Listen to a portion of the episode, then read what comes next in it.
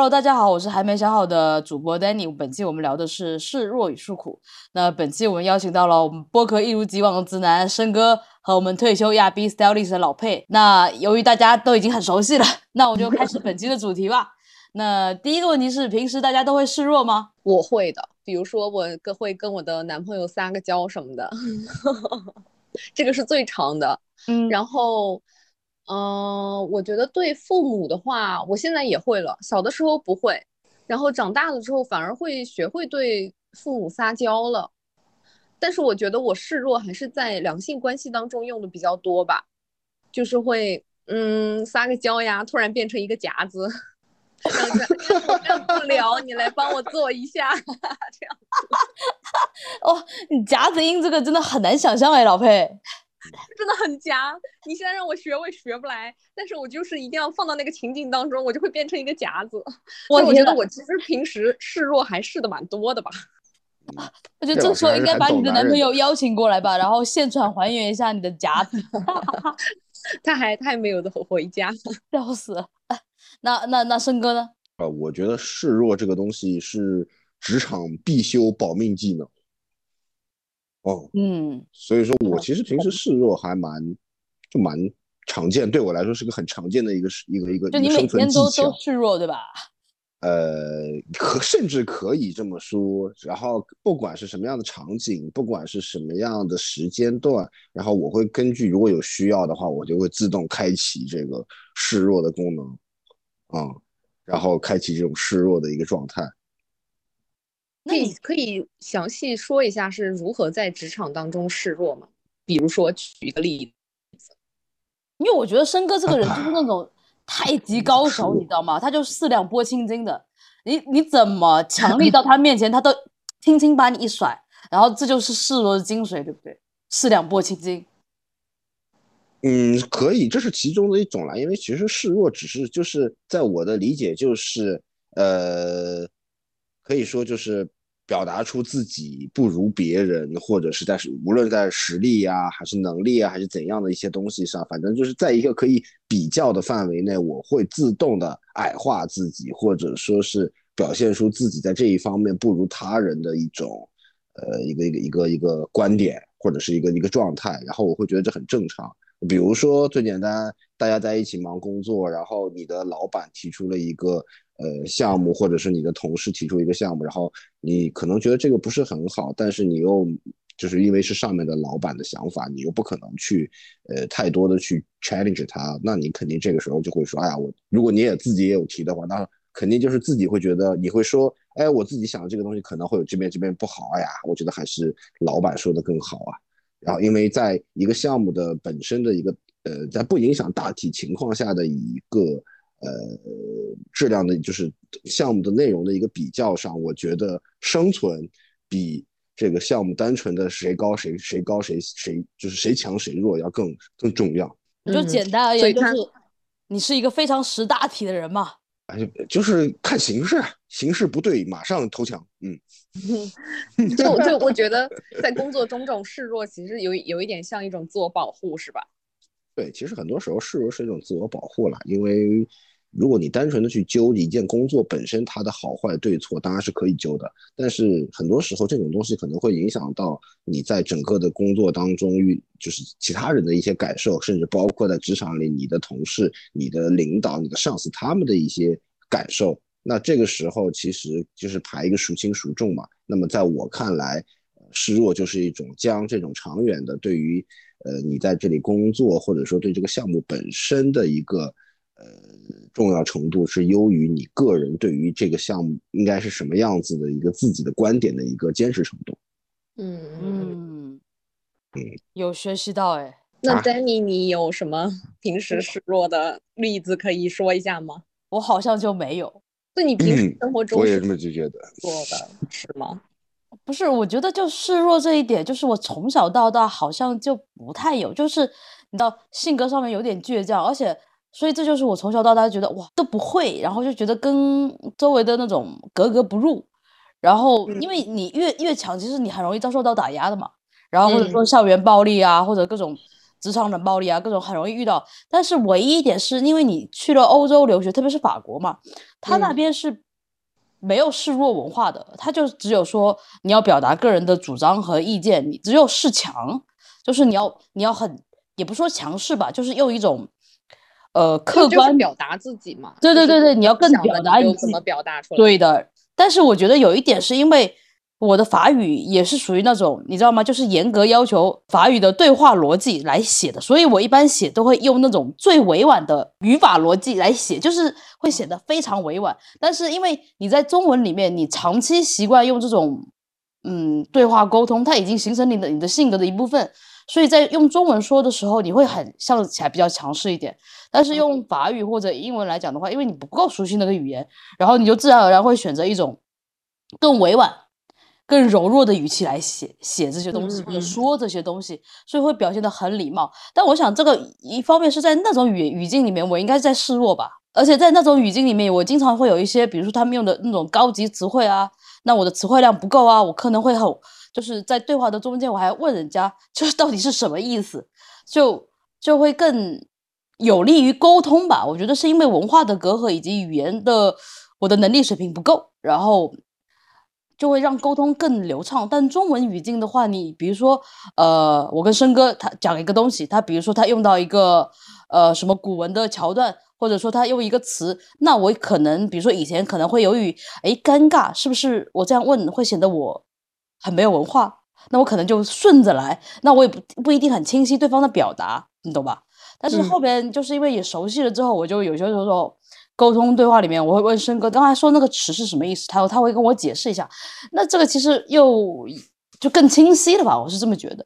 但你说回到示弱，我真的觉得就是在我选这个主题的时候，我好好反思过自己，我好像比较少会选择示弱，因为你不知道怎么去表达吧。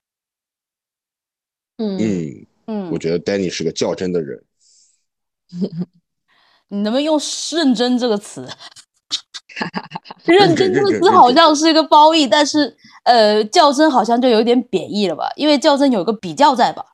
嗯嗯嗯嗯嗯，OK OK OK，对，但其实我日常沟通里面，其实有些时候并没有一种比较的意思，我只是想说把自己的想法很客观的呈现，但可能在东亚语境里面，那可能认真就会变成一个较真吧，因为在法语语境里面就认真 serious 嘛，serious，它是一个对人比较高的评价，你知道吗？因为他们那边太散漫了，很多人做事情都不是很认真的。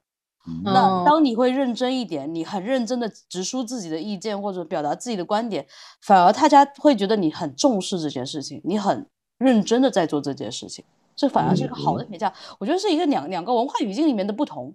对嗯哼，对，在中国的话，他他会用一种巧劲，对吧？对我们就是就是很多东西，我觉得在我们的文化里面，很多东西就是不太习惯去很直接的表达，总是要很委婉、很婉转，感觉山路十八弯才能说清楚一件事。是的，所以往往很多时候，我觉得我是听不太太懂，就是那种非常委婉的表达。当然，我觉得如果是写在文章里面，那肯定是懂的嘛，因为从小的话，你文文章的话，你要唯美的表达或者绕弯的表达，因为你要凑够八百字，对不对？那你一件事情，你如果写太短了，那那就没了。那你肯定要把它扩张开，你足够铺满这个八百字，对不对？这是我们从小的语文教育。申哥，你刚才有没有聊到你的亲密关系里的示弱？没有，我只是刚才在说职场呀。但是对我来说，就是大同小异。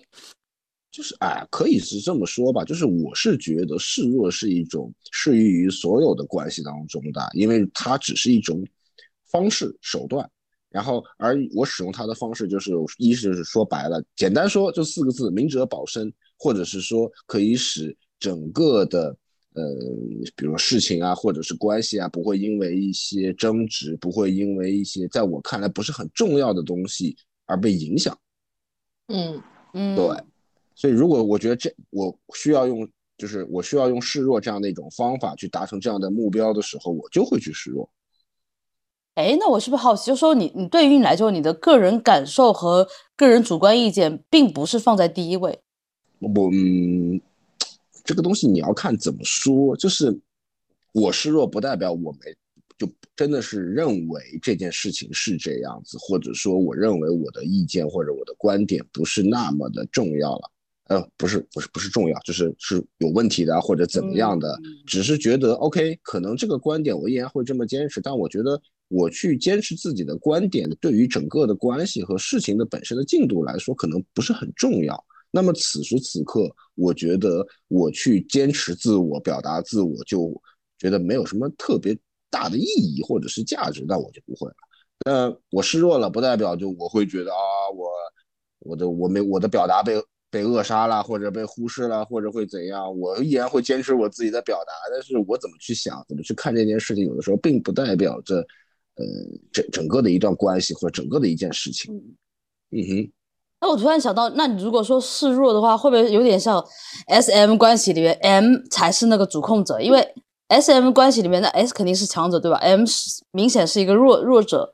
那在权力关系结构里面，我只是说权力关系结构里面，那反而是 M 的话，它其实是，在背后就是弱者，反而是在某种程度上在牵制着强者，因为这种有点像你知道，就是双人舞一样，就是你总会有一个人，其实在暗中的去引导这个舞姿嘛。嗯哼，嗯，我觉得引导这个节奏还其实是不太不不太就是不太准确的，因为。呃，引导就是其实真正带动节奏的，或者引导整个节奏的是我相对，就是我相对那个人示弱的那个人，我要我去向那个人是该是哎怎么说，就是比我强的那个人，应该是去引导节奏的那个人。呃，很多时候我是出于这样的一个方向去考虑。那至于说，呃，我用这样的一个方式去引导节奏，我觉得有的时候可能会有一些这种方式方法，那么它只是你以退为进嘛，那么。但是有的时候其实并不是单纯就是嗯他强，然后我要明哲保身，我要保命，然后我就选择去示弱，仅此而已。嗯嗯哼，就我觉得要看情况，不我我觉得这个东西可能不是说啊我去这样去定义它，然后这件事情就一定全部都是这样。肯定肯定。这个也对，它有复很多复杂的一个情境啊，你可以这么理解，就有很多复杂的情境，在不同的情境下，可能呃有的示弱是一种。以退为进的方式，有的示弱其实并不是。嗯，工作关系里面，我很多时候我也会选择示示弱，因为你跟客户嘛，毕竟我觉得他最重要。因为我觉得作为一个乙方来讲的话，你肯定是要以服务客户为主，所以关键时刻对你展示一下你的弱势的话，我觉得是有必要的。对对对，对，而且其实有的时候对于客户来说，就是我们因为只是乙方。很多时候，我们去思，就是一一方面来说，我们去思考问题，或者是去看待问题，可能就是思考或看待问题时所得到的这些结论，可能并不是很全面，因为我们并不像甲方这样的站在一个更高，或者是能接受到更多的信息和素材的时候去看待这个问题，所以很有可能我我们提出来的观点是有偏差的。然后这是一种啊，还有一种就是作为乙方，我们是服务者，那么体现专业性的地方在于我们提供建议，提供我们觉得有价值的参考。但至于最终的决策权，其实并不在我们手上，因为毕竟，呃，我们是乙方，我们不负责，就是我们只是替你去想出一个解决的方案来。但最终的花钱的人，最终承担所有的结果的人，其实并不是我们。嗯，对的。嗯，刚才老佩提到，就是跟父母之间的示弱。嗯，我这个从来没做过。我跟你讲，除了除了是客观因素，我生病了，然后我实在受不了了，就是身体实在太虚弱了，然后才会跟我妈说：“哦，是身体实在不行了，然后我不想跟你吵架。”然后我觉得从这点才会示弱。然后我发现，哎，挺有用的。对，我觉得真的，我跟父母真的我都不太会示弱。我不知道老佩你怎么想的？你你平时？我觉得这个可以，咱们可以就顺便聊到第二个问题：什么时候学会的示弱？因为我小的时候，我记忆中，在我上到应该是高中毕业之前，我都是不会跟父母撒娇的人，就有印象中，从来在在我童年到整个少年时期，我也是不会跟父母示弱的，就是一直跟他们正面硬刚。有什么就正面硬刚，绝对不会示弱，从来不知道撒娇是怎么回事。然后我就是大学，然后到大学毕业，因为跟我的父母关系就突然有所好转嘛。之前的节目有聊过，嗯，我就我都忘了到底是哪一个契机或者哪一个时间点，我就突然学会示弱了。我感觉就是我跟他们关系变好之后，我也学会撒娇了，就会跟我的虽然不能说跟我的父母贴贴哈，听着蛮怪，但是但是大概可以这么理解吧。就 是以前我很拒绝跟他们有太多的肢体接触，比如说我我。跟我妈逛街，她很讨厌我牵着她，或者我用手勾着她，她会把我甩开。但是现在的话，就是她很享受，她很享受我去牵着她、拉着她一起在大街上走，她就觉得哎很好，好像是我也长大了，可以成为她的靠山。然后我也觉得哎，我终于可以勾着我妈妈，然后一起逛个街，我也觉得我妈妈是我的靠山，就很享受这种很亲密的关系。然后跟父母示弱的话，像现在的这种情况，我觉得也不是说，比如说像小时候有很多的矛盾啊，你示弱是为了避免跟父母的一些冲突。我觉得现在对父母的示弱，更对我来说更像是对他们一种爱意的表达吧，就是可能夸一夸他们，觉得哎，妈妈今天很美，妈妈今天穿的真漂亮，或者爸爸今天很帅，或者爸爸今天，比如说我爸很喜欢运动，喜欢骑车，我觉得哦，爸爸今天真厉害，今天一百多公里。我觉得这也算是一种示弱吧，就是可能去夸一夸父母啊，有的时候撒一个娇，就是做那种所谓的小棉袄，是一种爱意的表达。嗯，我也认可佩老师的说法。我觉得是，但我真的一直没有学会，就是我不知道是不是因为我在我的我自己有偶像包袱，就是所谓的人设包袱，就跟父母面前真的就没有真的学不会。你就好像你就要很坚强的，然后就是固守自己，然后要很努力，然后证明给他们看。然后就不知道说怎么用一种方式，我就像你这种巧劲，然后跟他们示弱。因为其实我小时候，我记得我老爸总是抱怨说，人家的女儿都会撒娇，然后我爸出差嘛，然后别人什么别人的女儿都会打电话给他跟爸爸撒娇，然后我一般接电话就说，喂，哦，好啊，干嘛？嗯，好，没问题，嗯，好吧，好吧，结束了，我就挂电话了。就是从来不会像你说那种什么撒娇啊、贴贴啊，然后你最近怎么样了？根本没有。我觉得这个。是东亚咱们这个父就是这种亲子关系的一个，其实很应该大部分人是不太会跟父母撒娇的，因为小的时候，比比如说我们小的时候，父母是不会正面的去夸奖我们，比如说我们考的成绩很好，他们会说哦你真棒，你考了第一名，他只会说你下次要比这一次更好，就是父母对于我们的一种教育以及反馈反馈给我们的，他也不是一种嗯。就是所谓的示弱的这这样子的一种表达，所以我们从小在这样的一个环境影响下，我觉得大部分的孩子其实也是不懂得如何跟父母示弱，或者不会跟父母撒娇的，就是大部分人都是这样，就是都是。但是撒娇的女人更好命啊！嗯，我刚才也想到这句话。我发现真的是，就是那种很会撒娇的女人真的是好命，你知道吗？就像会哭的孩子有糖吃有奶吃，绝对是，绝对是。但是我是觉得那种那种就是孩童式的撒娇，其实很多时候是在表达，嗯，寻求关注。对，寻求关注，或者是再加上他们在本身，因为父母本身对孩子是有一种天然的爱存在里面的。然后你这个时候表现出这种你作为孩子可能最惹人喜爱的那一面的时候，那肯定会引得父母就是就被被触动，然后他们可能就会整个的状。情绪会变得更好，或者是语气有所缓和，或者是对你的很多一些事情就选择了一些比较更温和的一些态度，或者是决定啊怎么样的？我觉得这个也是挺正常的一件事情。嗯嗯，就像我们喜欢看到什么可爱的小猫猫、小狗狗，然后我刚想说萌化啦，怎么样怎么样？我们家猫就是一个超级会撒娇的母猫，所以我在它身上我就看到那种会撒娇的母猫，就是但凡。会撒娇的生物都是好命的，就它的撒娇的方式，连我妈那么不喜欢猫的人都被他软化了，你知道吗？就是他很喜欢跟人家贴贴啊，然后撒娇啊，跟你叫几声，然后做错事情了之后也是那种就低头认错啊，认认你骂他，然后很乖，然后第二天他还会主动来化冰，然后找你贴贴。所以你知道吗？就是在他身上你会发现各种撒娇的女人真好命的所有的痕迹。嗯嗯。反正我是觉得这种孩童式的撒娇真的是，反正就是这种可爱的，或者是那种孩童的性质非常明显的那种人也好，或者是宠物也好，真的是可以激发起我的一部分保护欲吧。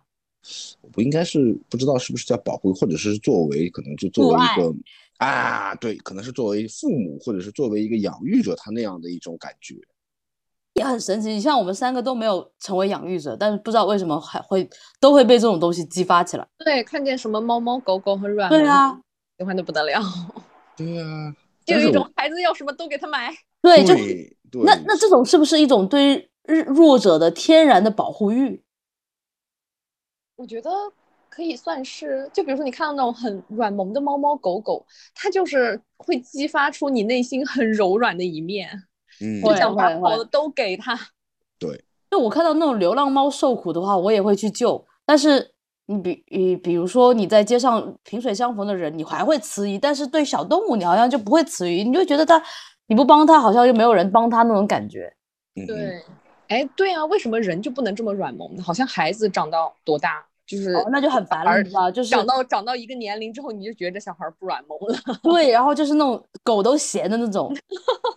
对吧？就是那种好像三到九岁还是几岁的小孩，然后又又很调皮。哦，调皮那个真真的完全受不了。但我觉得是不是因为学以后吧？就是小孩子自我意识开始出来的时候，他就再也不软门了。有可能。对，因为动物的话，虽然它有性格，但是它自我意识没有那么强。嗯哼。对呀，对吧？然后你就觉得很可爱，就好像是自己延展出来的一部分吧。等小孩他开始有。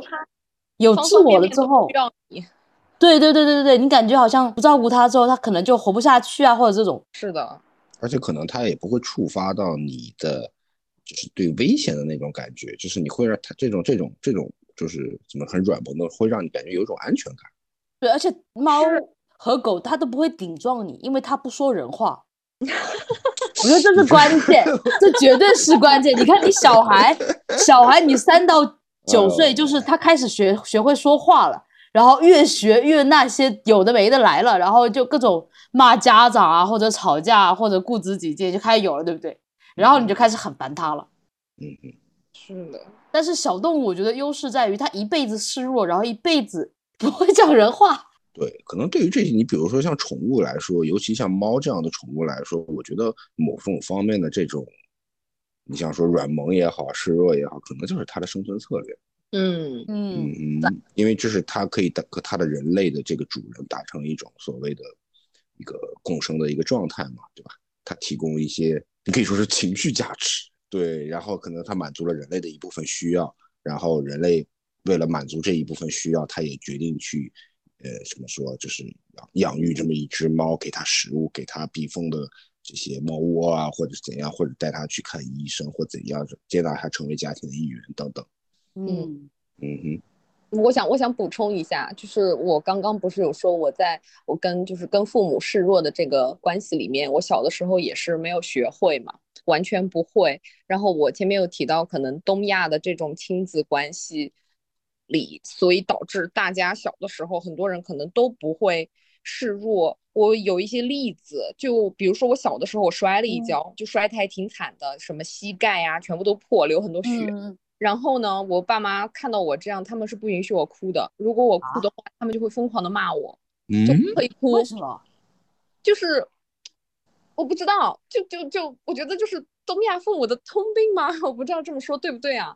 就比如说我小的时候受到了一些委屈，或者我。呃，摔跤了呀，受伤了呀，什么？我不可以哭，我不可以在他们面前示弱。如果我在他们面前示弱，他们反而会觉得我很不勇敢，我有一点烦人，然后他们就会骂我。反正我印象很深刻，我有一次就是一跤摔出去两米远，然后整个膝盖全部擦破了。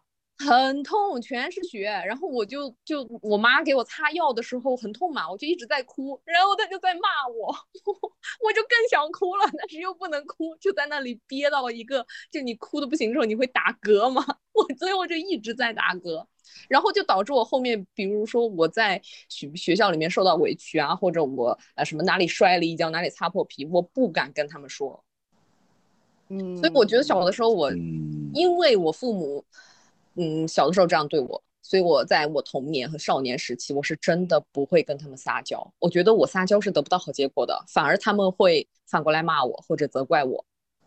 我觉得也很很奇妙，不知道你们有类似的经历？有有有，我记得我在初中时候有一次发高烧吧，都烧到快四十几度了，是四十一度还是四十二度那一天，然后很严重了，我都不敢跑去跟家人说。然后是那天实在烧到不行了，因为我记得是在校那个医室里面，然后还打针还是吃药吃那个什么小柴，我还是把烧降不下来，然后我才打电话给我们爸妈。然后我记得当天，我记得我那时候第一次。我发现我哭下来，哭的难受的哭的时候，那个眼泪是滚烫的。然后好了，我爸妈终于来了，然后把我送去医院里面，然后去挂点滴嘛。然后挂点滴，因为已经烧的很高了，然后再不送过去，基本上就可能烧坏脑子了。然后就挂点滴，挂了之后，然后你知道挂完之后，我爸妈还把我送回学校继续参加晚自习。啊，天呐，好苦啊！对，就你你你想象，你想你想想看，我还想着 OK，那我只能是不是可以回家？结果并没有，就还是把我送去学校啊！我只能说，点你跟佩老师都拥有的父母都把你们教育的很成功，因为在我的生活经验和认知当中，示弱是孩子特别，就是怎么说，特别有有的就是很多孩子会会用的一种方法，就比如说你。我不知道这算不算啊？我只是想到了，就比如最简单，我可能带着孩子，就是你看到那种父母带着孩子出去，然后他看到一个很漂亮的气球，他想买，然后父母说啊，今天不要给，不能给你买气球，或者说你已经有气球了，你现在不可以再买气球了。但是孩子又很想要，然后他就选择了一种方式，就是哭，对，哭闹，先撒娇，然后就会有哭闹，任何的方式，就是他觉得可以使得父母满足他心愿的这样的一种方式，然后。就是要不就是撒娇，那可能他女孩会读更多一点，男的男孩可能也会。然后，呃，然后如果撒娇不成，他们会就是哭闹，比如说在躺在地上啊，或者怎么样，或者蹲在那里很委屈啊，什么什么的这种感觉。我不知道这样的一种算不算是撒娇了。我想补充一下，因为我妈经常小时候跟我说的一个例子就是说，她记得我小时候去超市还是去哪里，然后看到一个东西特别想要，我就。想妈妈给我买，然后我就在怎么撒娇也没有用，然后就哭闹，然后躺在地上，然后打滚，然后我妈就死活都不不不肯买给我，然后她就无动于衷，然后她就跟我说，从那个时候我就想教你，就是你怎再怎么哭，再怎么闹，你都得不到你想要的。我也是，我也是，我有同样的经历。我靠！所以我说你们的父母对你们的教育很成功。对，然后就是把我们的教育的导向就是。你知道你怎么哭和怎么闹都没有用了之后，你从小就不会再使用这个方法了。是的，但是我又觉得非常奇妙啊。比如说东亚的父母确实不太会很正面的去表达他们的爱意，因为就是在我跟父母的关系缓和，我现在学会撒娇了之后，我会问他，比如说我生病了，我发烧了。他说你，我会问他，我说你你心疼吗？他说我当然心疼了，你可是我女儿，我心疼的不得了，我巴不得替你去发烧。然后我在想，那小的时候为什么不能安慰我一下，却不许我哭，越哭越骂。但其实他们，我觉得他，比如说他看到我小时候的我摔了那么惨的一跤，他一定很心痛的，他也巴不得摔跤的人是他而不是我。但是他就不会直接的去表达说，哦，你就是去安慰我，觉得哦，你摔了这样一跤，你痛不痛啊？怎么怎么怎么样？不会，就是你不许哭，谁让你要乱跑？都是你自己乱跑，所以你才摔跤的。我就是我觉得这一点，我至今不能理解。嗯，哎，是啊，我也不太理解。然后我妈妈又很骄傲的说，当年她怎么教育我的这个例子，我记得。印象特别深，然后我记得我小时候也是，我但凡有有情绪或者干嘛，我们家人都不会来哄我的，然后他们就很冷漠的、无视的处理，就是你哭也没有用，你就在那里哭，然后没有人会来哄你的。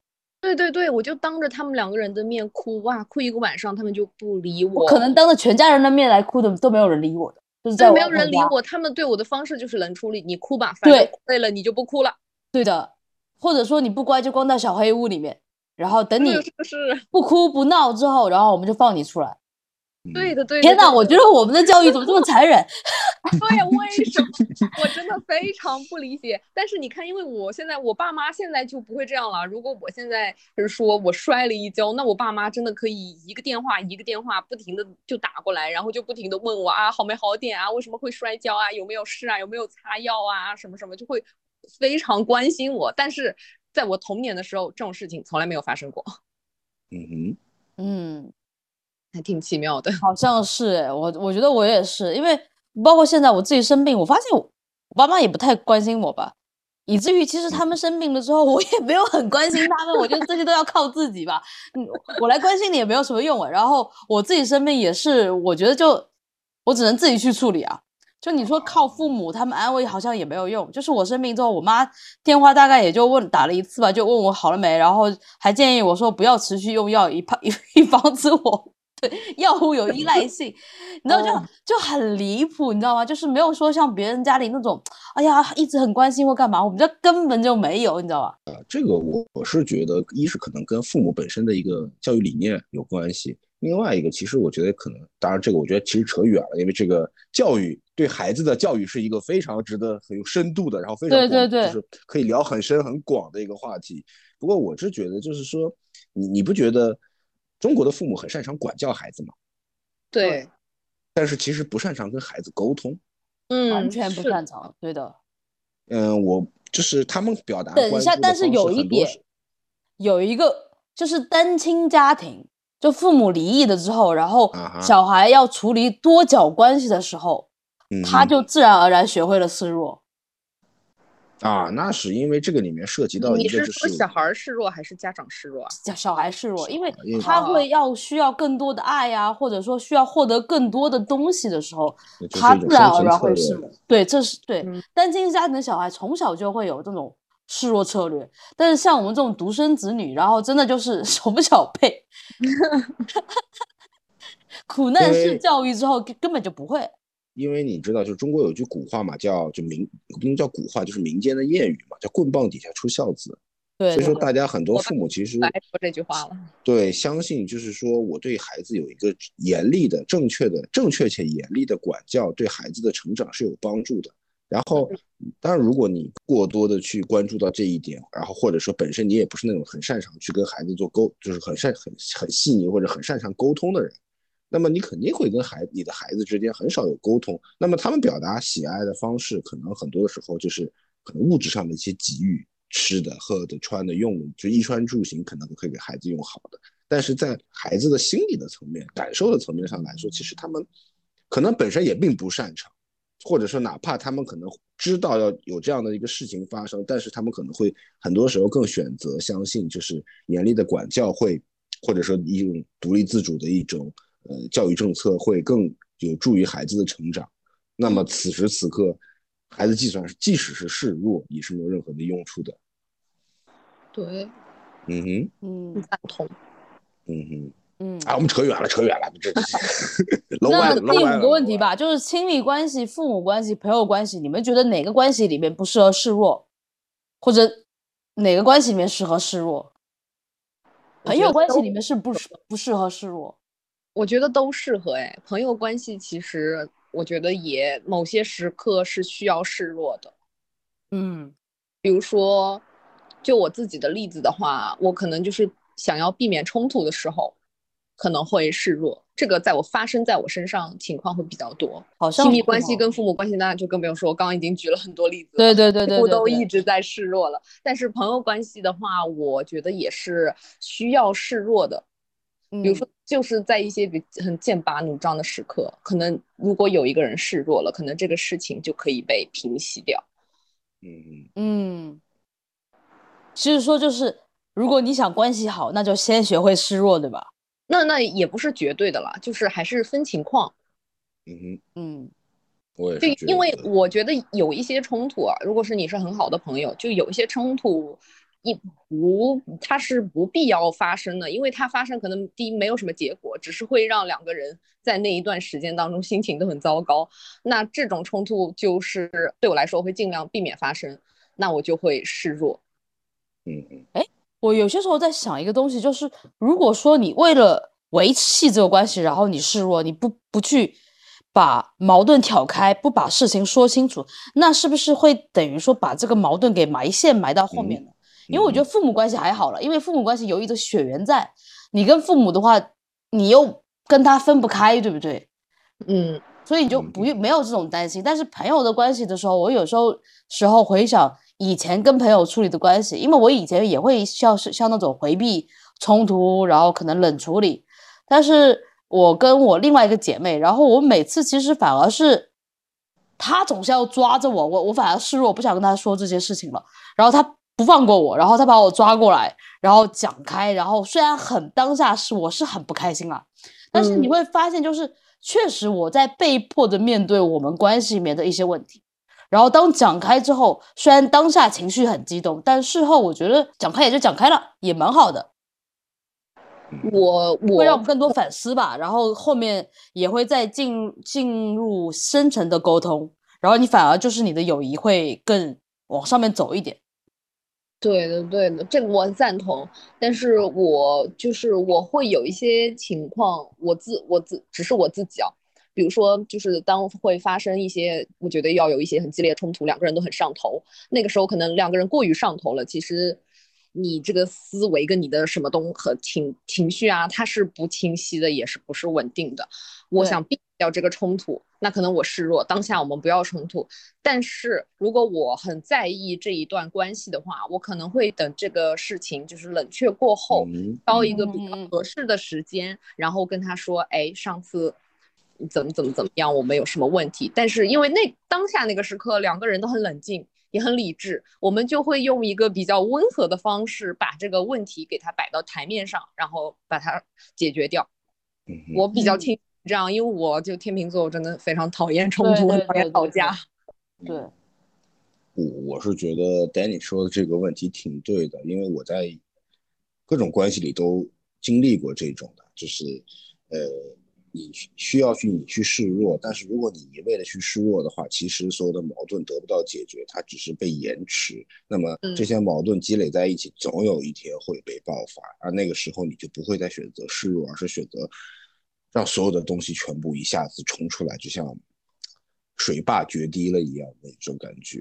嗯，就我是觉得示弱是一种，嗯，可以怎么说？就像佩老师说的，是一个。避免暂时的冲突的一个很好的方法，但是示弱，如果说你一直选择用这样的一种方法的话，实际上就会变成那种退让，而这种退让，长期的退让的话，其实对关系本身来说呢，会让自己受委屈，因为其实这种退让是以你牺牲自己的感受或者牺牲自己的一些想法或者是怎样的一些东西来换来的，但人不可能一直只。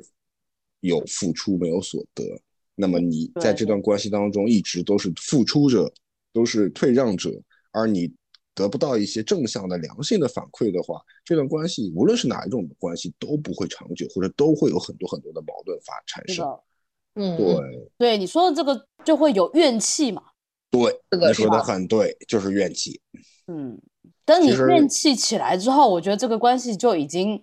到了尾声了，对对，出现问题了。因为怨气其实是很多，呃，之前悬置的矛盾，然后你可以说就是发酵，发酵而成产生的一些东西。那么这个东西你真的要去追溯这个怨气的话，其实你会发现里面有很多很多事情、很多细节或者很多瞬间，他们堆积累积而成的。但是这些东西你真的往回去要去追去要去抽丝剥茧的把它剥离开来，然后分析清楚的话，其实蛮难的。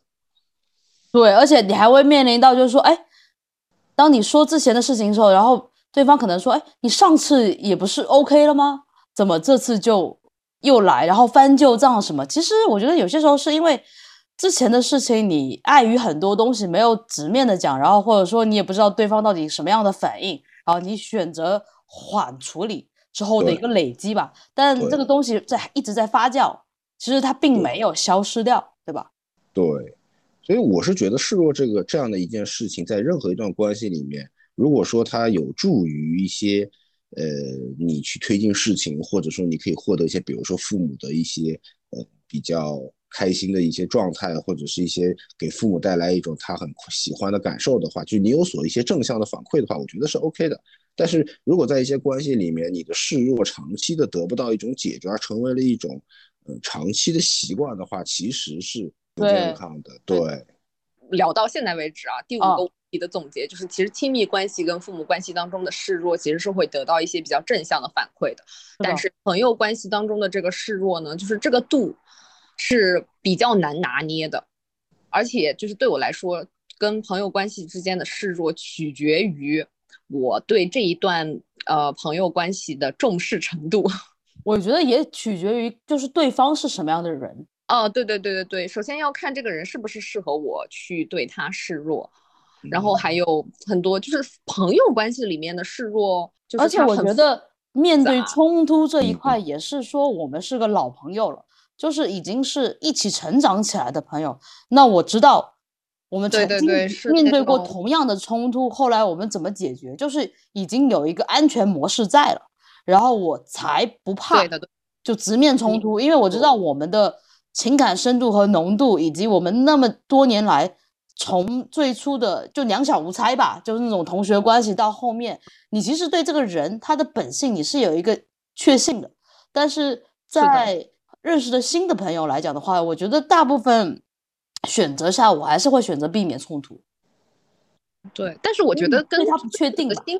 对，但我但我觉得我自己觉得是跟认识的新朋友的那种，其实对我来说那不叫示弱，那就是因为我们刚认识嘛。对对对，就是有一点像客气，就是一种礼貌吧，就是保持一种所谓的体面，那个反而对我来说不叫示弱。我觉得示弱就是跟你已经是很熟很好的那种朋友，彼此非常了解的那种朋友，我才可能会去跟他示弱。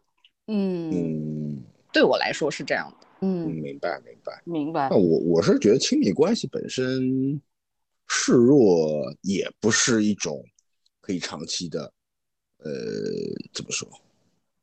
可以长期的一可可以长期一直下去的一种一种一种方式。反正我是个我我自己，我觉得也赞同，因为亲密关系跟朋友关系，我觉得有共性，因为就是你跟一个陌生人慢慢变熟悉之后产生的连接，因为你们并没有血缘关系，跟父母这种。他没有一个期待在嘛？因为你跟父母这种真的是没有办法割断，对吧？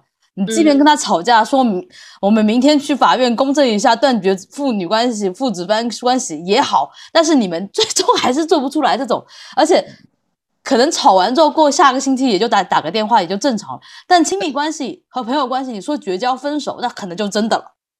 嗯哼，嗯，是，就更脆弱吧。但是，哎，我这里我有一个问题啊，就是我们说的这种示弱，但是是不是这个示弱跟那种，嗯，就是你只是隐忍，它应该是有区别的吧？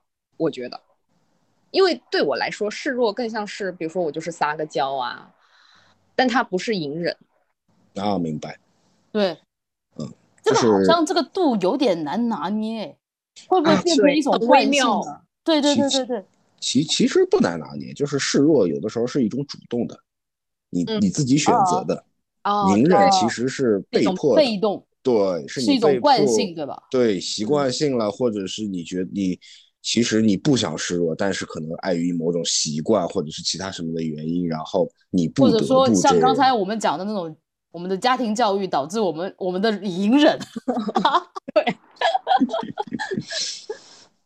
有这个有肯定是可能是有一定的这个这方面的关系的，但是我之前我觉得佩老师说的是对的，就是你的隐忍是，呃，是一种被迫性的。那么如果说你真的就像我刚才说的，如果任何一段关系，如果你进入到一个隐忍的状态了，那是肯定就要出问题，因为隐忍才会导致很多的矛盾积累在一起，最后酝酿成怨气。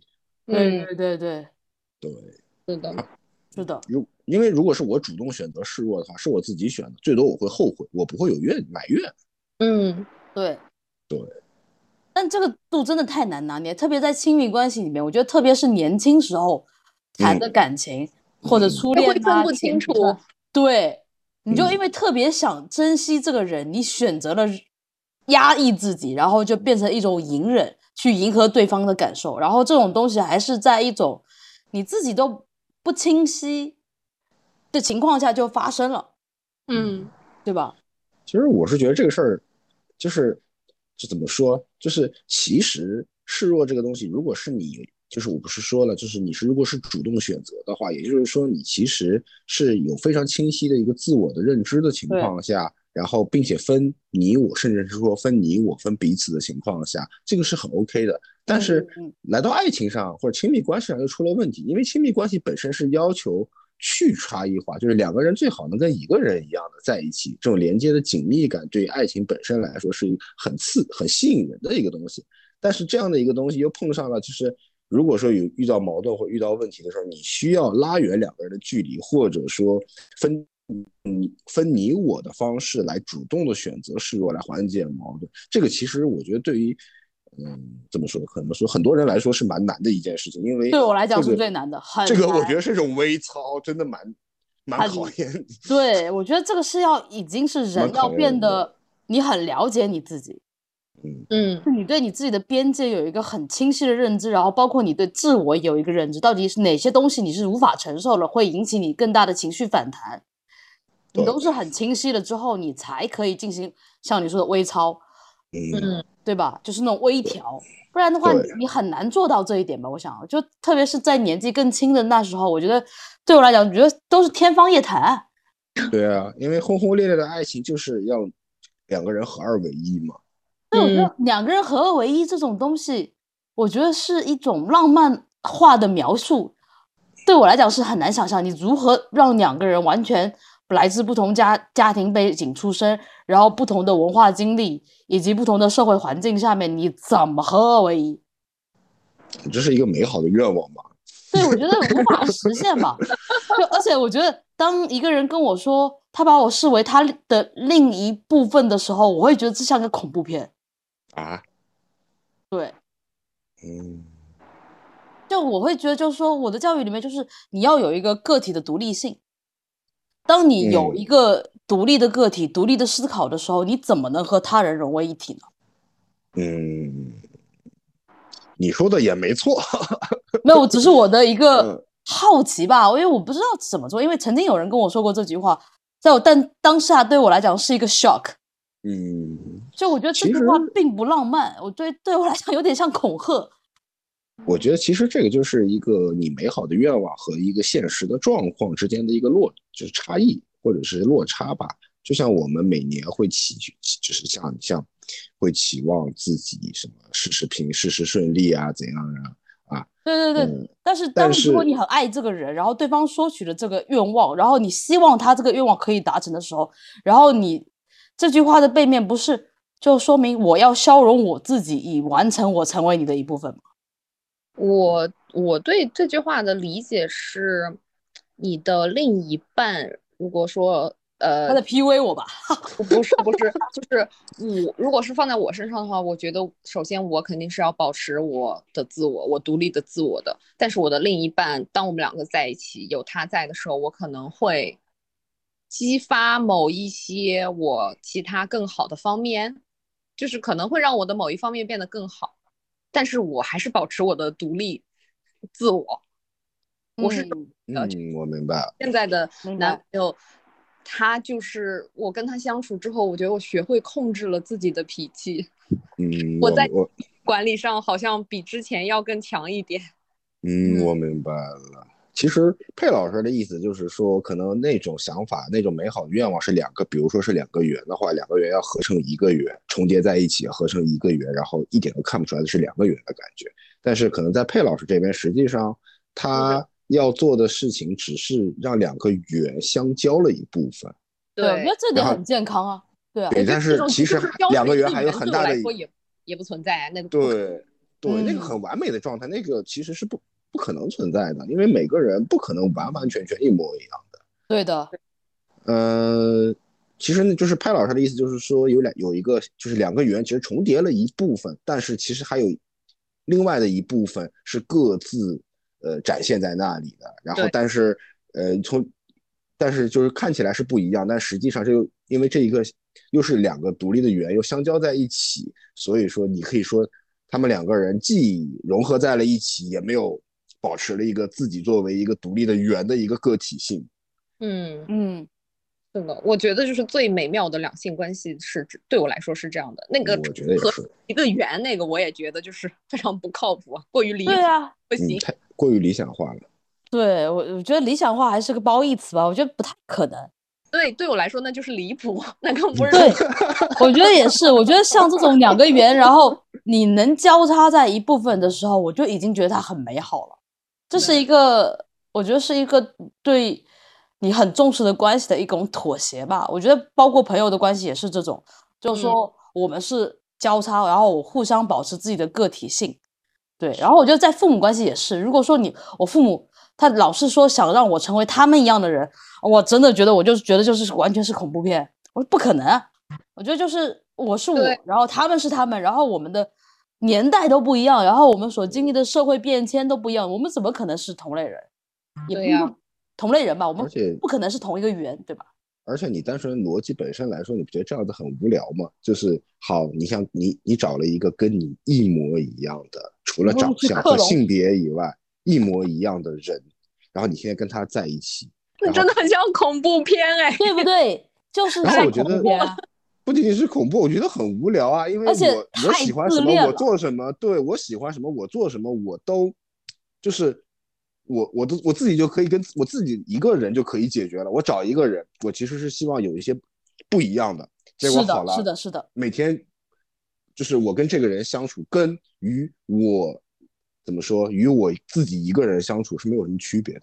找朋友也是的，我希望跟朋友之间可能聊到一些，哎，有些新的观点、新的发现，能看到一些不一样的。然后我找了一个一模一样的人，我们俩说着一样的话，然后对同样的一个观点有着同样的一个认知，我们听不到一些嗯不同的声音，然后觉得我那我为什么要谈恋爱？我为什么要找朋友？我和自己谈恋爱，我和自己做朋友不是很好吗？因为如果我找了一个跟我一模一样的人的话，那本质上就是我在跟我自己谈恋爱，我在跟我自己交朋友。对，我觉得就是很自恋。我觉得这句话就是很自恋。我跟你，我很赞同申哥的看法。我觉得就是谈恋爱也好，交朋友也好，我觉得希望是不同的声音，然后不同的观点，然后来互补吧，就补充这个。然后你也可以说，就是我们有不同的观点，然后看到不同的侧面。我觉得这点是很好，对吧？对啊，要碰撞一些不一样的火花。对啊，我觉得这才是啊良性的吧，而且不会无聊吧，对，关键我会觉得不会无聊，嗯，对吧？这很重要。对的。下一个问题是，你们怎么区分示弱和诉苦？呃，我怎么区分诉苦跟卖惨是吧？因为我是觉得就诉苦跟示弱，然后诉苦跟卖惨，你们是怎么区分的？啊，哦，是这样是吧？嗯，这是不是就程度的问题啊？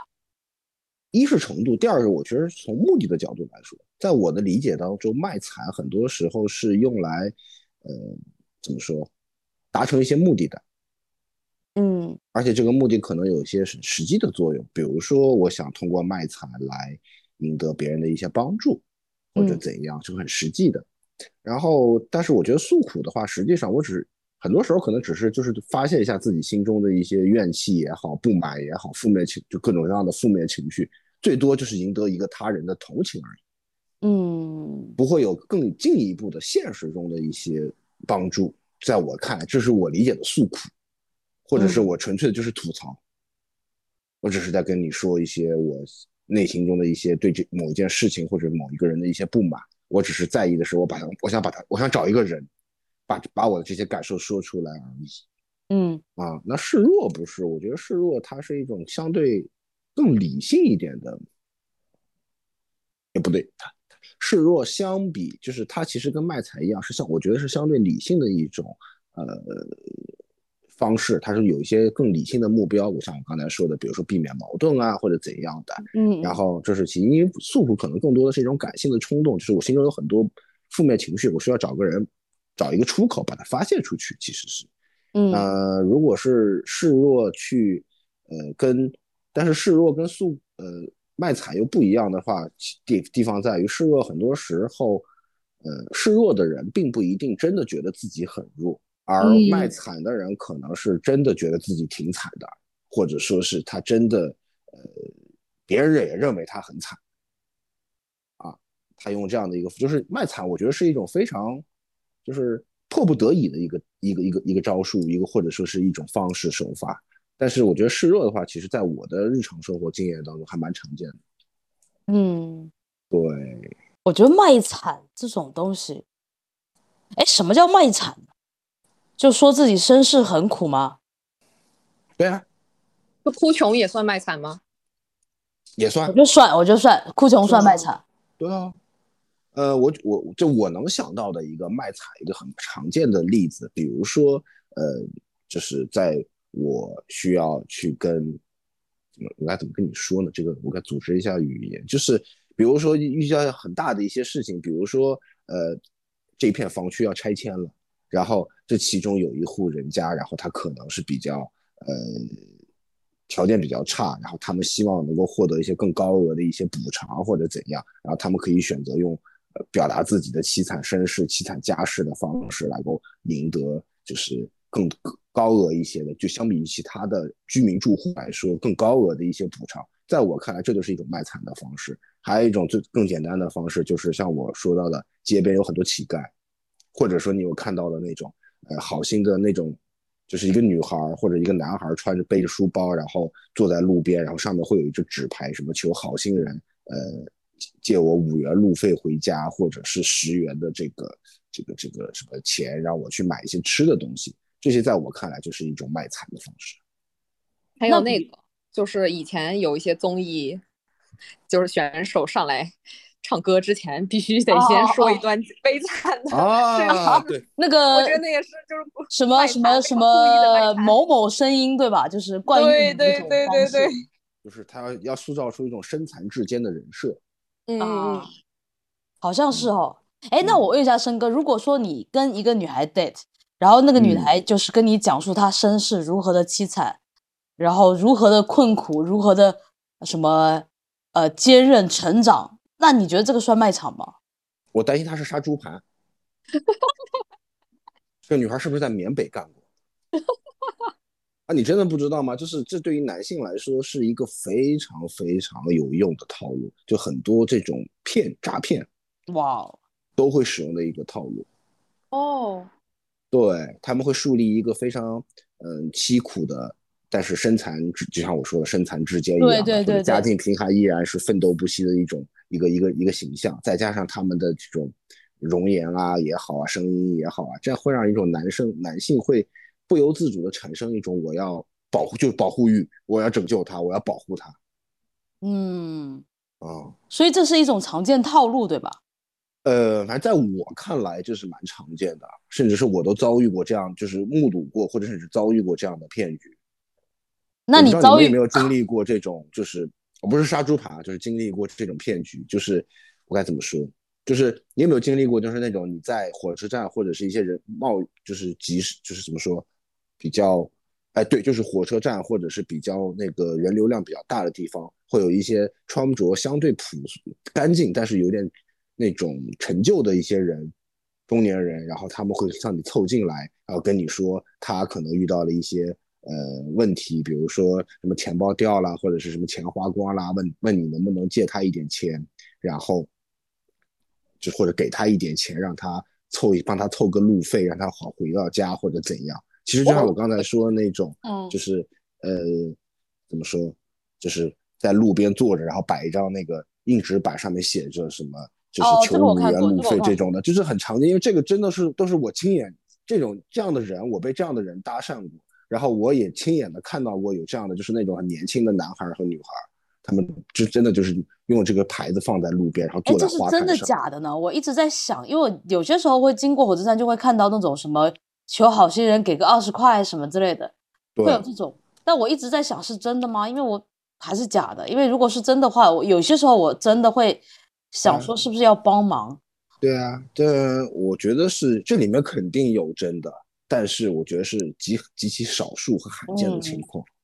然后大部分的时候，他其实在用运用他人的善良，给人一种我帮助了别人，我是一个善良的人的一种感受，然后其实是用这样的一个方式去，呃，赚取他的这个钱收入。嗯，我觉得这是一种，就是如果你把它理解为一种职业的话，实际上是这样。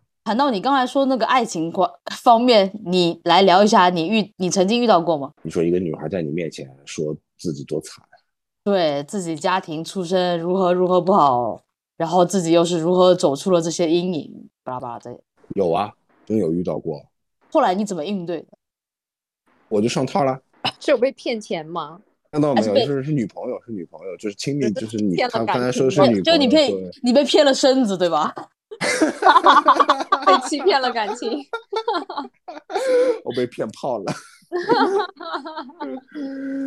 呃，这这是这啊，对，其实不是啦，就是说，其实就是你会对他产生了一些那个怎么说，就是你会对他产生一些很，就是呃，他很柔弱，他很善良，然后这种很正向的一些认知，然后这些认知可能会影响你对他的一些感觉，对，或者说你对这段关系的一个走向，确实是会遇见。确实是因为为因为因为我确实遇见过一些就是，呃，家里头条件不是那么哦。好的女孩儿，然后我也就是跟他们谈过恋爱，然后当他们跟我说起这些，呃，就是他们的家世或者说如何在年轻幼时遭遇不幸啊，遭遇变故，然后如何自己算是振作起来，然后呃，嗯，通过努力，然后拥有了今天的机遇的时候，我确实也会被这种可以说是很励志的内容感受到，而且确实是这都是真的，也算是。但我觉得嗯就这种的话，你会激发你一种心疼的感觉，然后会在后续的亲密关系里面，会变相的导致于你更隐忍吧，因为你想呵护这个人，你不想这个人再受到伤害，然后你会更压抑自己的情绪，然后各种东西都会忍让他吧。我会，对的，是是的，是会有一些。这就好比一个人，如果比如说他的心脏不是很好的话，他你知道这样的一个事情的话，在很多时候可能他因为一些话激怒你的时，说了一些话或者做了一些事情激怒你的时候，你会因为考虑到他是有心脏不好的人，那么你如果跟他发生争执和冲突的话，可能会导致一些更不好的生就是状态的话，那你肯定会相对的选择一些忍让。嗯，但一般这种忍让都会带来是变本加厉吧，我觉得。嗯，也不一定啦，这个也要看另外一个人。因为其实我们刚才，其实我觉得最好玩的一件事情，我们聊了这么多，就是我们一直在说示示弱者是如何去想的，去如何去做的。嗯其实我没有想过，那么比如说在另这段关系当中，那个被示弱的人，他会就是他要怎样，或者他会怎样？刚才我们可能聊到，就是说，如果一个女孩怎样怎样，我们其实说到了一点嘛。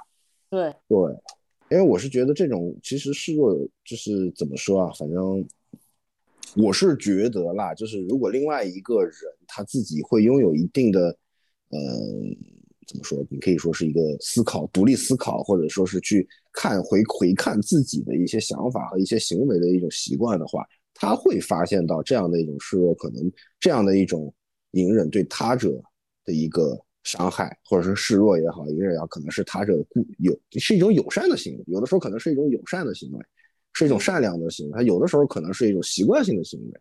那么他是不是也会去做出一些改变？因为我觉得，如果真的就像我们刚才说的，一味的示弱会变成退让的，变成隐忍的。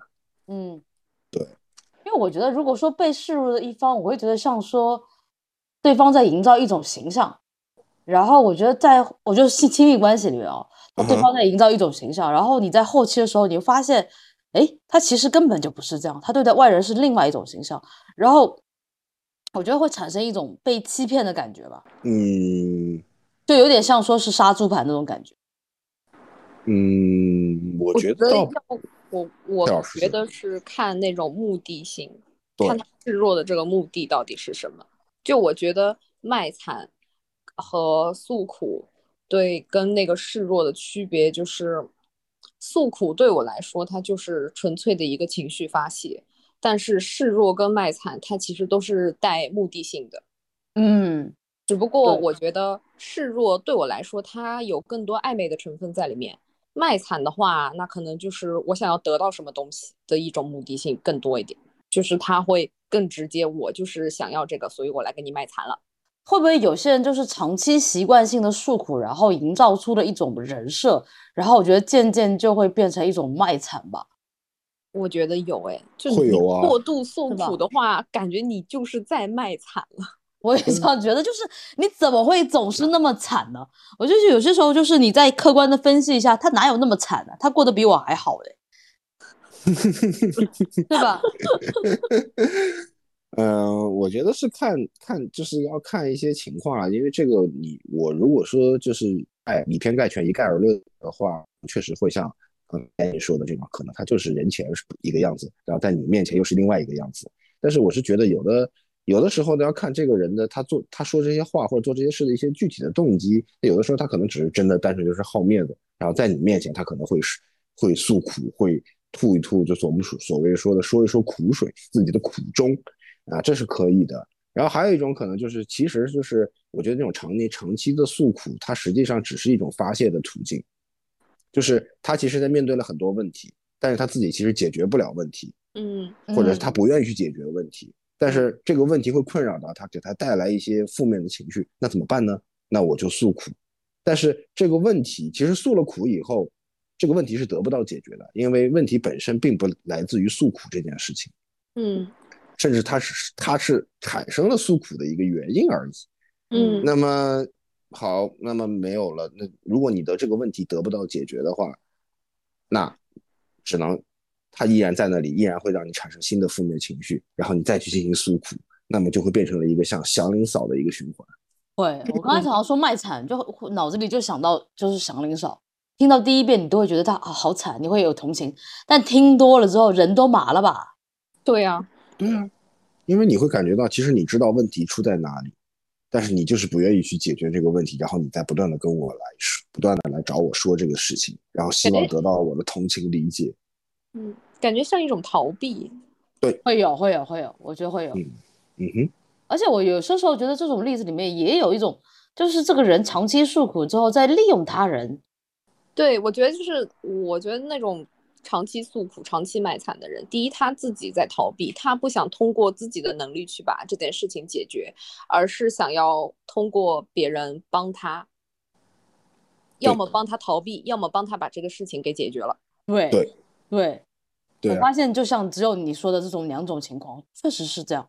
嗯，周围那些听到的不是跟我诉苦，因为我这个人挺没耐心的，就是 记性又好，你诉苦几遍之后，我都会背了。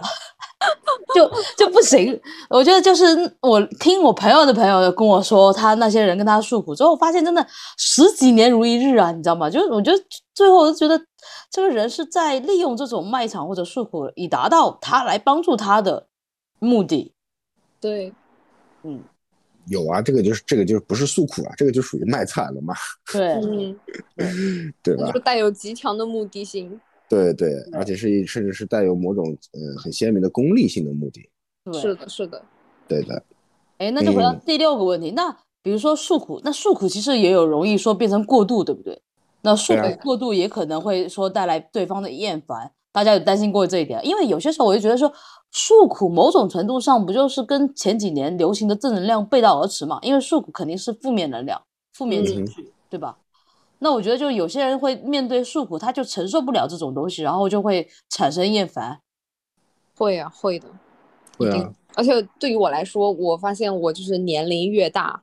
我越不能接受过多的负能量，OK，就是不能接受这种太多的负能量，因为别人找我诉苦，其实是他把他的情绪垃圾倾倒到我的身上，我得装住他这些垃圾。我年轻的时候可能我可以，我自己也就消化掉了，或者忘性比较大，睡一觉也就忘了。但是年纪越大之后，就是哎呦这些垃圾尽量少倒，你偶尔倒一倒，我听一听哦，可以的。如果我能帮到你的话，那我也可以帮一帮。但如果你一直在这样给我倾倒的话，我一定是装不下的，因为我自己还有很多垃圾呢，我自己这都满了，你再到我这儿来，把我淹死了。对的。那申哥呢？因为你可是我经常诉苦的对象。啊，我没事儿，因为我刚上周找你诉苦了，对吧？哎，这个没什么，因为实际上我知道你在诉苦，然后。呃，或者说我知道一个人在诉苦，不说你，就是我知道一个人在诉苦的时候，首先我会先从他的话里面理出事情来，因为什么样的事情，然后让你产生了负面情绪。然后我其实更多的就是在想，那如果可以，我来的就是我有办法的话，我就是通过一些呃事情上的分析，然后去给他一些提供一些可解现实可行的解决办法。然后我是更倾向于这样的一种方式去应对他人的诉苦。当然，其实我也不是很多人的垃圾桶，因为我也比怎么说，有的时候也不是特别愿意听别人诉苦。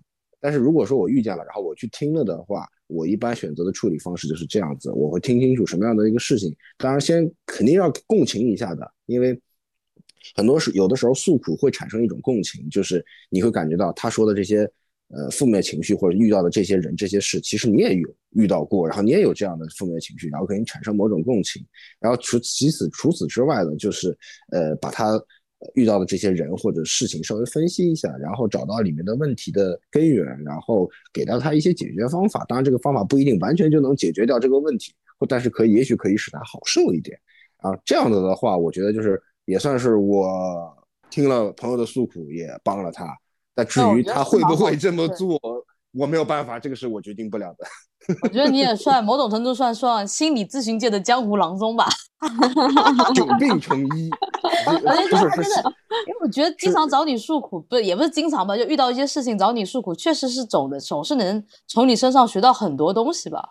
因为我其实就是生产队里的赤脚医生，然后呢瞎懂点瞎看点然后呢 偶尔支点歪招，对土方都是一些土方子，对吧？但我觉得是专业人士，蛮好的，蛮好的，对。因为有些时候我也遇到朋友跟我诉苦，特别是感情事情上诉苦吧。因为你知道吗？就男男女女的感情上面，你诉苦，就你听多了，你再怎么劝人家或干嘛之类的，也没有太大用处。对的，对的，这些东西就只能他自己去解决嘛，对吧？是的。但是我觉得说是工作关系或者其他方面的诉苦，我觉得其实我也帮不了这 这块，我还要去找生哥请教。那我也帮不了，我我也找你诉苦过呀，你知道的呀。哦，对，嗯，我都我都不记得，因为你觉得，我觉得我们俩是互相的吧，就是互相去探讨一些东西。没有，其实我觉得这个东西就是一来就是怎么说呢？我觉得反正我是觉得朋友之间有诉苦，尤其像你说的，就是尤其是恋情方面的问题，真的你其实只能听一听，然后多了真的是没有办法。当然你说是负面情绪嘛，是确实也是负面情绪，但是你没有办法。然后呢，另外一种就是说工作上很多事情诉苦的话，其实我刚才想说的就是，有的时候在职场上听到的一些诉苦，其实本身是为了推脱到一些工作或者是怎样，就是其实是有一些更更深的目的的。那么你知道了，你就明白他的目的以后，然后你针对着有一些变化或者怎样就行了。对，赞同，我也赞同。哎，赞同啥呀？就是这个东西，反正是个人，肯定都有苦，有苦了嘛，肯定是愿意想会去想找别人倾诉一下。我觉得这个其实也是人类，嗯，这么几千人之常情。对，人之常情。人之常情。我觉得反而是我其实挺担心不会诉苦的人。对对对，我觉得就是诉苦是还是很必要的，因为呢。但有了这些负负面的情绪之后，你还是需要把它发泄出去，你不能积压在自己的心里。尤其像女生啊，很很容易生病的，就是把它发泄出去是很很重要的。只不过是把握一个度吧，以及什么样的方式比较合适。对对，因为你不诉苦的话，很容易得乳腺结节的。对呀，这个我知道。嗯，我为什么会知道？哎，不不知道。对，我觉得就我其实会挺担心周围那种不会诉苦的朋友，因为你也知道他肯定有难处，但是他会努力营造一种特别坚韧的形象，嗯，特别乐观，然后特别积极向上的形象的时候，有些时候我有点担心。对，接触久了之后，作为一个朋友，因为你也知道你自己很要强，但是你也有那种很。软弱或者柔弱的时候，对吧？但是你也需要说有一个出口，因为人不可能只有一面嘛。但是这个肯定是劝他，你有什么不开心的事儿说出来吧，对吧？反正给大家帮听一听，或者是帮你出出主意。但是这个其实还是要看每个人他对这件事情的认知吧。你像有的人，他就是活在活在某种那种，就是对自己的就非常在意外在评价，然后。并且认为自己的外在评价绝不可以受到任何一点负面的影响的那种人的话，你跟他去说诉苦，其实是很难的。嗯嗯哼，确实是你让我，你又让我陷入了沉思，想起了某些人、某些事情。嗯，不知道。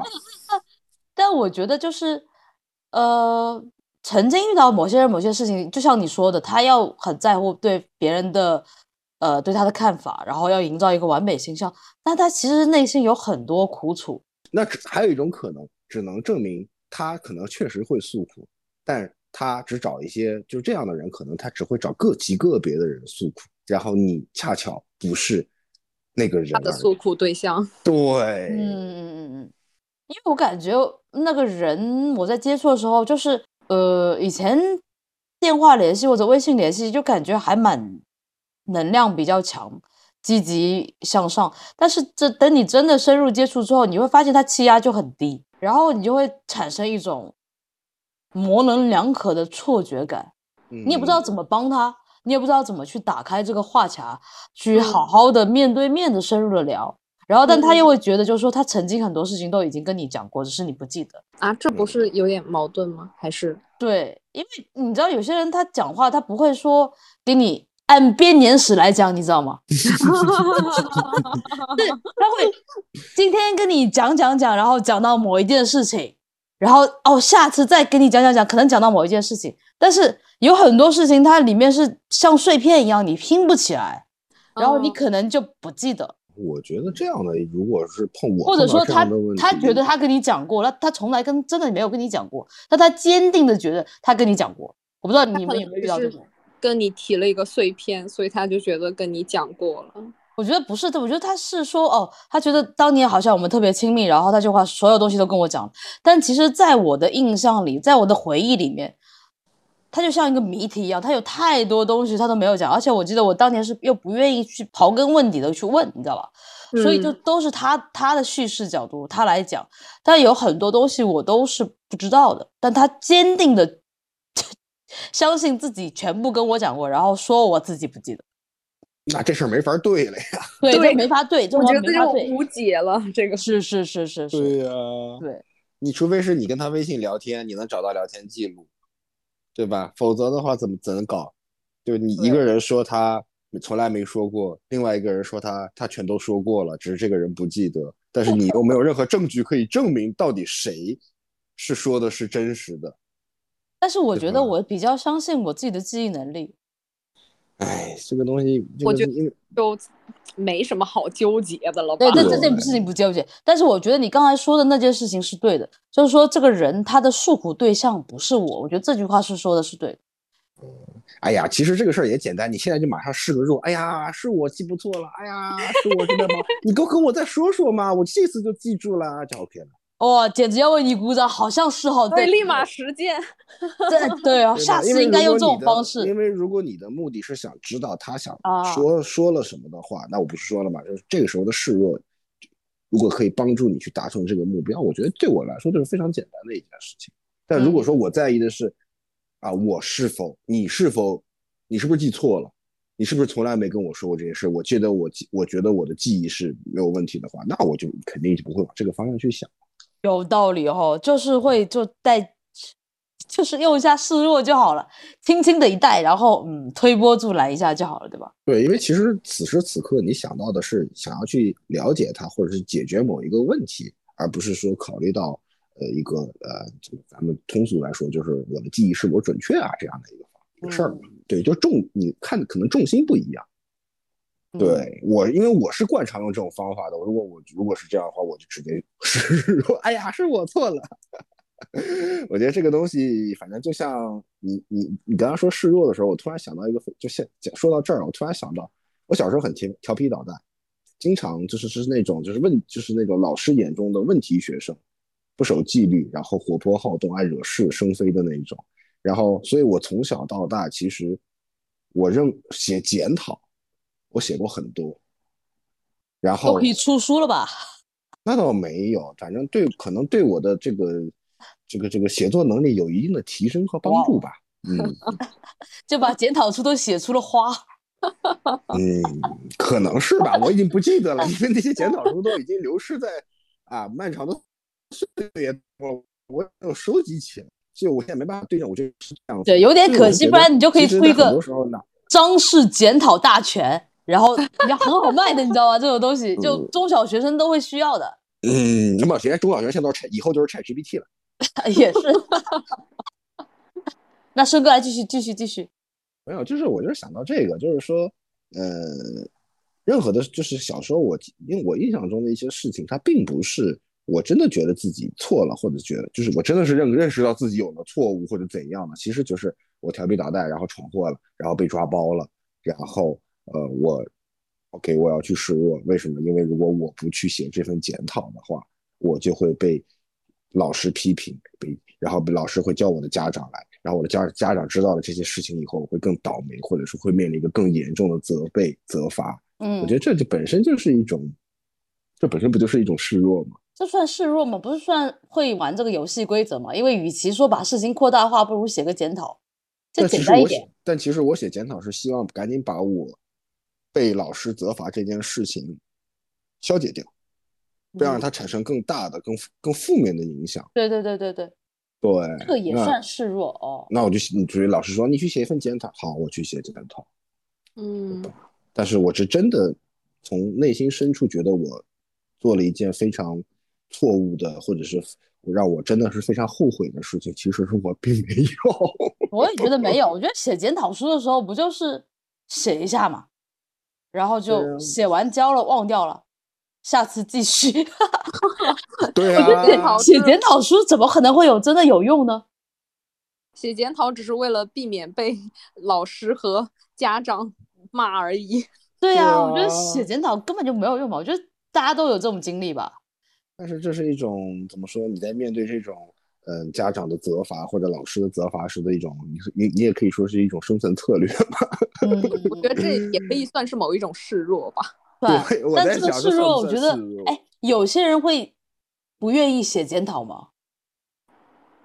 那分情况吧，可能有一些有一些小孩他就是真的很刚，他就觉得这这事儿我就是没错，你就是冤枉我，我就是不写。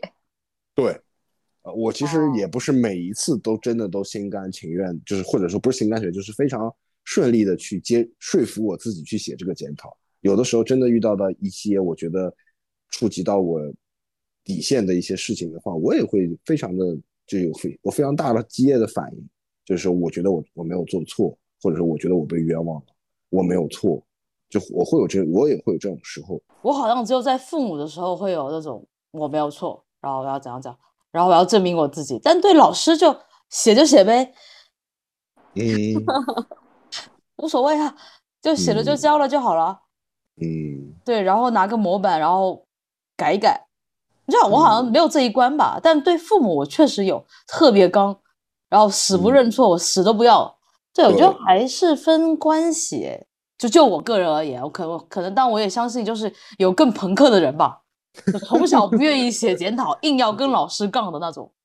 对，我也相信一定有这样的，绝对相信有这种朋克，少年朋克肯定是有，一定有，肯定可以的。嗯，对。哎，那我很蛮好奇一个问题，就是想问一下生哥，男生示弱的话，比如说跟父母示弱，会是以什么样一种方式？就是会有那种像女生，比如说撒个娇之类的夹子音？那不会，倒也不到夹子吧，就是可能会突然的柔软一点，温柔一点，类接近于撒娇的那种，会有吗？呃，肯定是不会的，针线上不会有变化，对吧？对的，不会，不会，不会。呃，男性的方式主要就是主动讨好。啊，那那这就像你去哄吗？还是就是主动做家务吗？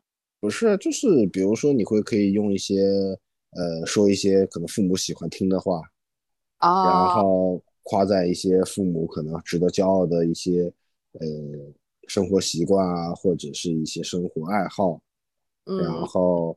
呃，给他一些荣耀感，或者把说白了就捧他、讨好他啊。对，这这这种方式其实就是在一种会增可以说就是说是在一种示弱，嗯，示好，其实就通过示好的方式示弱，因为很多的时候男性的原则是那种要刚一点，撑住自己的男子气概。对，至少在父母这边是这样的。那你至于在两性关系当中？完了，森哥，你有夹子音，两性关系你是不是夹子声？夹子当。那两性关系中是是示弱的话，会是什么样子？就是主动去哄吗？还是也是会夹子一下？嗯，哥软了，肯定就是主动哄呀。夹子我觉得不一定，因为不是每个女孩可能都会喜欢这种男性玩夹子音这样的一个反差的 喜剧效果和很浓的对对对，也是也是，说到对也是，嗯，但是肯定要你要讨好呀，那这个一样的呀，就是你比如说给他给你买个包啊，是吧？啊、带你出去吃好吃的啊，或者是满足你一个呃你跟我提了很久的心愿啊，这些都是一些示好啊。然后物质哎，没有就提供更多情绪价值方面的事好吗？但我觉其实得其实其实最简单的方式就是认错。啊，你哦，知道发在很现真的耶多男女好女关系好爱认错，就好喜欢对方认错。对，就是很多吵架，你比如说吵架了，然后如果一个男的想缓和这个争吵的话，其实最好的方式就是我来认错，这是对于女性来说是非常有用的一个套路。但我觉得这个也要看你认错的态度，态度不对也不行，过不去的。那这还要看事情的严重性，如果是非常严重的问题的话，那可能认错都不是很管用了，就已经。嗯嗯嗯对，对，但如果只是一般小的争执的话，其实就是一个认错，然后加上一些这种我说的就是物质上的一些讨好的话，其实还是有一定作用的。嗯嗯，当然这个也要我发现你看说到重点，真的的认错这一点确实是，你又让我想起了很多事情。你非要把它当做一个，就是类似于你是否是一个好人，就类似于你怎么说，你在上上上帝祷告的时候，然后你就面对上帝的一个一个一个自我的一个发问一样，你不要把它搞得那么神圣，它其实就是一个你可以理解为就是一句像台词或者是像类似于魔法咒语一样的，然后那种的，你就跟他说，哎呀，不好意思，我错啦，怎么样怎么样，这个实际上你。你其实心里清楚，就是你在说这句话的时候，你心里清楚你并没有错，但是你说这句，或者说你并没有那么错，或者说对方也可能也有错，但是只是为了缓和这段关系，或者说缓和这一次的争事件的争执，然后你选择的一种就是方法而已。对对对，我应该早认识你十年。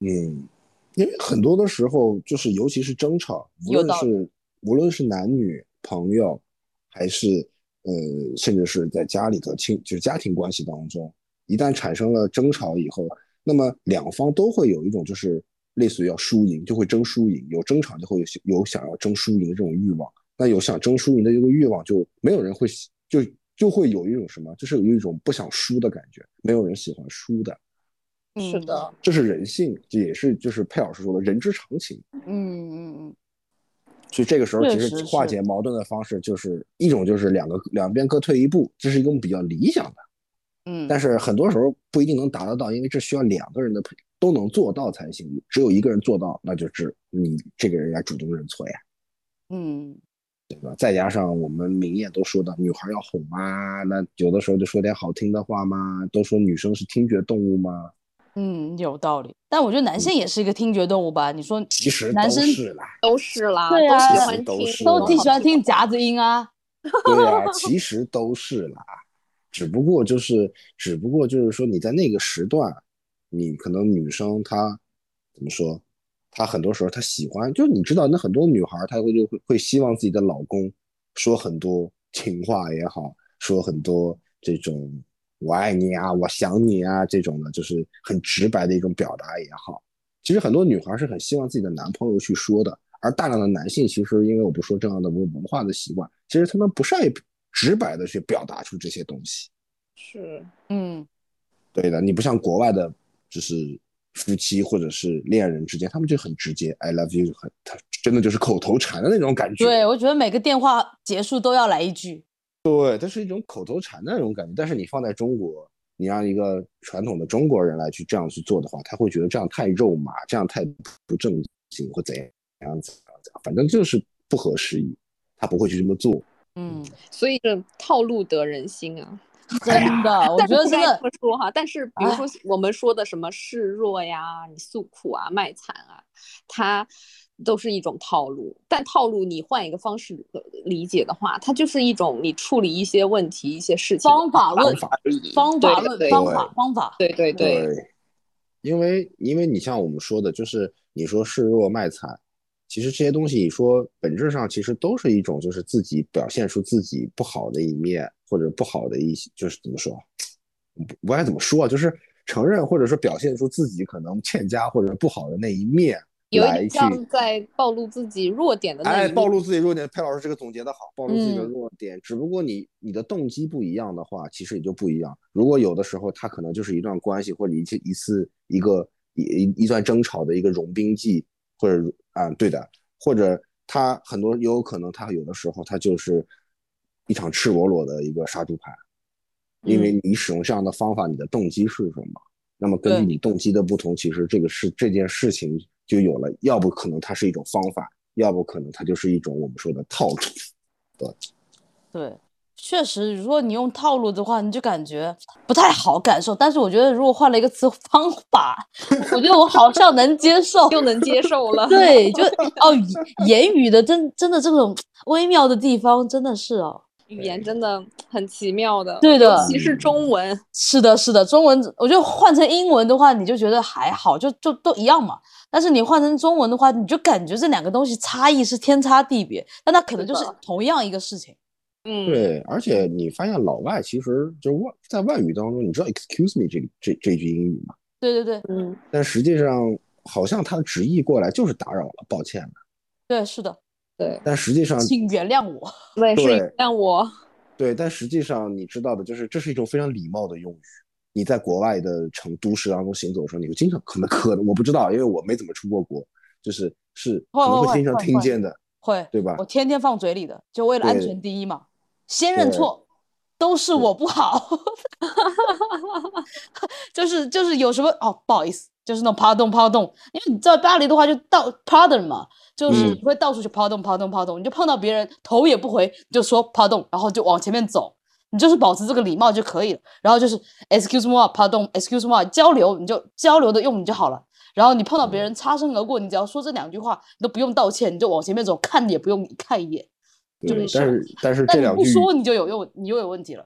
对，就是但是这两句语言本质上就本意上来说，其实都是在呈暴露自己啊，不好意思，是我的错，或者是我冒昧了，是我怎样嘞？果然是张博士啊！你这么一说，确实是哦，什么张博士，我就是个赤脚医生，你别这么说我。张大夫 呃啊，就是确实是，确实是。哎，你这一点又啊让我想起，就是我刚回国的时候，我也觉得很不习惯，为什么大家都不那么不礼貌？但其实就是差这两句东西。嗯我觉得也不是不礼貌吧，就是哼，文化大家没有这个习习惯，这是一种对对文化对的差异习惯。对对对对，对，就这个更深了，就就我咱们就不往开聊了，开聊要我们聊到十一点的。对对对，然后今天就聊到这里吧，我们下有什么问题期再见。啊？你还有什么？大家还有什么想要问的？赶紧再再再说。没有了，我们就我们就结束了。我差不对多了，我没有问题在评论区里点还有吗？没有了，没有了，没有了。那我们就没有了。好了好了好了，那那对行，就结束今天的，然后就下期再见，然后各位感谢，然后拜拜。拜拜拜。opened are just a user and an abuser, living vicariously. I never believed that I would concede and get myself blown asunder. You strung me along, I thought I was strong, but now you have pushed me under. I've opened my eyes and counted the lies, and now it is clearer to me. You are just a user and an abuser, and I refuse to take it.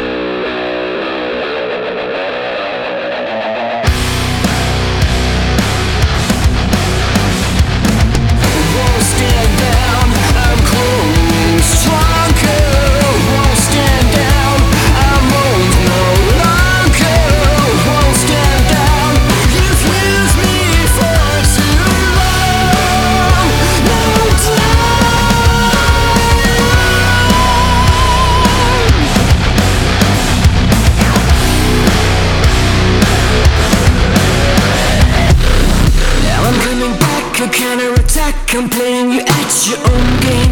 I'm shadow of doubt is gonna hang over your name. I've opened my eyes, I see your disguise. I will never see you the same. I know how to win before you begin. I'll shoot you before you take aim. Now I'm coming back, a counterattack, a psychological war. I'm cutting you in, I'm under your skin. Now I'm gonna settle the score. I've opened my eyes, I see your disguise. I will never see you the same. I know how to win before you begin. I'll shoot you before you take aim.